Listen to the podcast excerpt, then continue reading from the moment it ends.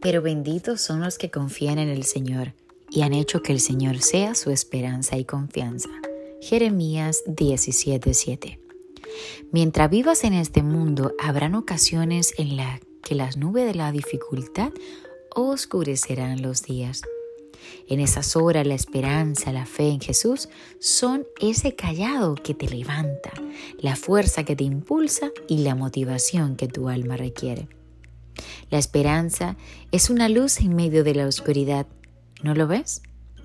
La sientes en tu corazón, es una voz que te anima y te dice que te levantes, que creas en ti, que tengas ánimo, que no todo está perdido, que necesitas confiar más en ti y que verás la gloria de Dios sobre tu vida. Confía en Jesús y verás la gloria derramada en ti. Él te intervendrá en el momento preciso. Él te renovará las fuerzas como las águilas. La tormenta definitivamente pasará, porque nada dura para siempre.